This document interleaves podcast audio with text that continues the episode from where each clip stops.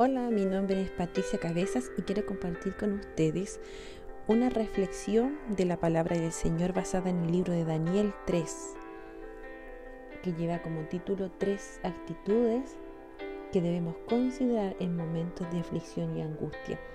Esta historia del libro de Daniel nos relata cuando el rey Nabucodonosor levantó una gran estatua que él había construido delante de todos los pueblos y naciones para que ellos se postraran y la adoraran.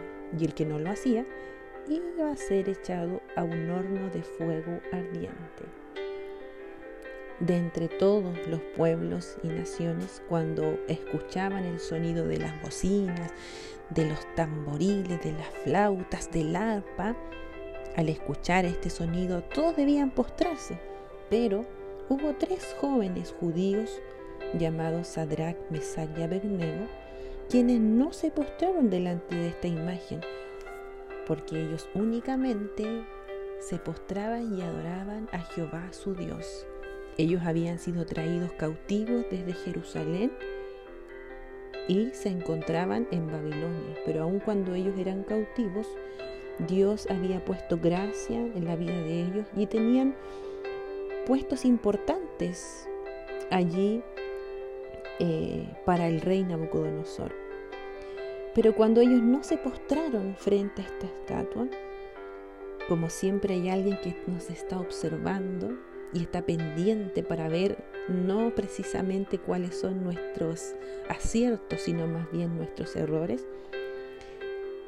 unos hombres observaron a estos judíos que no se postraron frente a la estatua y lo hicieron saber al rey. El rey se enojó mucho, se llenó de ira y los mandó a llamar. Y él les preguntó, ¿es verdad que vosotros no honráis a mi Dios ni adoráis la estatua de oro que he levantado? ¿Estás dispuesto ahora que al sonar los instrumentos musicales ustedes se postren frente a esta estatua? Porque si no lo hacen, les dice el rey, les vuelve a reiterar, serán echados al horno de fuego ardiente. ¿Y qué Dios será aquel que libre de mis manos? La historia dice que estos jóvenes, a pesar de la presión y de estar en peligro su vida, ellos no se postraron frente a la estatua y fueron echados al horno de fuego ardiente. Pero dice la Biblia que no sufrieron daño, ni sus ropas se quemaron, porque Dios les protegió. Él mismo los defendió en medio de la prueba. Y eso es lo que hoy yo quiero compartir con ustedes. ¿Cuáles fueron esas actitudes de estos jóvenes que les permitieron salir airosos de esta prueba? Y la primera de ellas es que estos jóvenes eran jóvenes con convicción ellos tenían la seguridad, la, la, certeza en quién habían creído, quién era Dios. Ellos sabían el poder que Dios tenía, la misericordia que Dios tenía por sus vidas y también en las promesas que Dios había hecho por ellos. Entonces ellos le respondieron al rey, no es necesario que te respondamos sobre este asunto para ellos no había nada que eh, conversar. Su respuesta era no, nosotros no vamos a adorar a esta estatua. Ni aun cuando era el rey quien les estaba mandando a, a adorar la estatua, aún así ellos no cedieron frente a esta presión. No tuvieron necesidad porque ellos sabían en quién habían creído.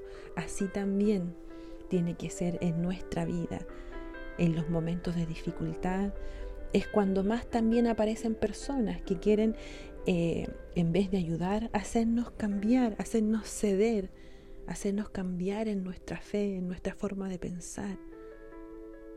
El Señor desea que nosotros seamos hombres y mujeres con convicciones, que sabemos en quién hemos creído, y tenemos la seguridad de que nuestro Dios nos va a ayudar en el momento difícil.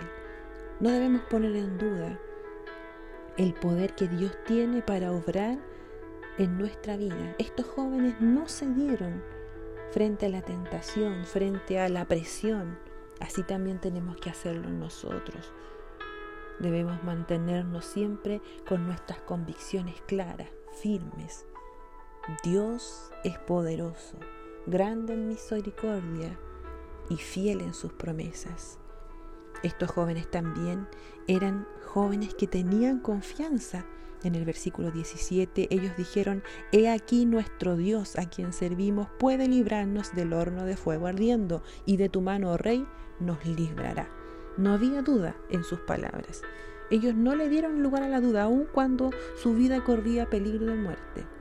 Ellos no dudaron, ellos tenían la plena seguridad de que Dios les iba a guardar, que Dios podía librarles del horno de fuego y de la mano del rey. Porque así es, nuestro Dios tiene poder para librarnos y Él lo hará. Él nunca nos va a dejar solo en los momentos difíciles. Él tiene poder para sanar, para liberarnos, para proveer lo que necesitamos, para restaurar nuestra vida. Pero la confianza no es solamente saber que Él lo puede hacer, sino tenemos que creerlo con todo nuestro corazón que Él lo hará. Y entonces Él se manifestará en nuestra vida con poder. Sabes que en algunos momentos Dios nos librará de esa prueba. No va a permitir que nosotros pasemos por esa prueba. Pero en otros momentos Él va a darnos la fuerza para que nosotros podamos soportar esa prueba y podamos salir en victoria, como lo hizo con estos jóvenes. Ellos fueron echados al horno de fuego, pero allí Dios estuvo con ellos y guardó su vida, les protegió, que ni aun su cabello fue quemado, ni olor a humo tenían. Isaías 43 dice, cuando pases por las aguas, yo estaré contigo, y si por los ríos no te anegarán, cuando pases por el fuego no te quemarás, ni la llama arderá en ti. Ellos confiaban plenamente en el poder que Dios tenía para librarles. Ellos no sabían el resultado, pero sí sabían quién era Dios y creían en su poder. Así también lo tenemos que hacer nosotros. Confiemos, en el mundo tendremos aflicción, dice su palabra, pero confiad, yo he vencido el mundo, dijo Jesús. Por lo tanto, no te desanimes cuando te encuentres en pruebas. Confía con todo tu corazón en que Dios obrará a tu favor. Y lo tercero es que eran jóvenes fieles. El versículo 18 dice, y si no Sepas, oh rey, que no serviremos a tus dioses, ni tampoco adoraremos la estatua que has levantado. Estos tres jóvenes demostraron fidelidad a Dios, declarándole al rey que ellos estaban confiados que Dios los iba a librar. Pero aún así, si Dios no los libraba del horno, del horno de fuego, ellos tampoco se postrarían frente a esa imagen y seguirían adorando al único Dios verdadero. Qué increíble, ¿cierto? Esta actitud de los jóvenes, fieles. Ellos se mantuvieron firmes porque ellos sabían lo que Dios les había enseñado a través de los mandamientos. No te harás imágenes, no te postrarás frente a otros ídolos. Ellos sabían que el único Dios verdadero era Dios. Por lo tanto, si ellos se inclinaban, estarían desobedeciendo a Dios. Y mejor es obedecer a Dios antes que a los hombres. Por lo tanto, aun cuando nosotros nos encontremos en prueba, mantengamos nuestro corazón fiel al Señor, confiando en su poder, que Él obrará a nuestro favor. Él lo hará, pero debemos nosotros también mantenernos fieles en nuestro corazón. Muchos fracasan en su obediencia porque esperan momentos importantes para poder obedecer. Debemos comenzar a obedecer a Dios y ser fieles a Él en cosas pequeñas.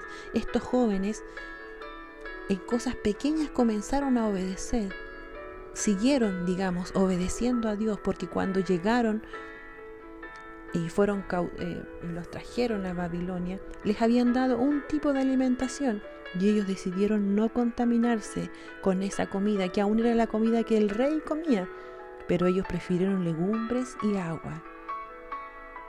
Cosas pequeñas, pero que en ello mostraron fidelidad a Dios.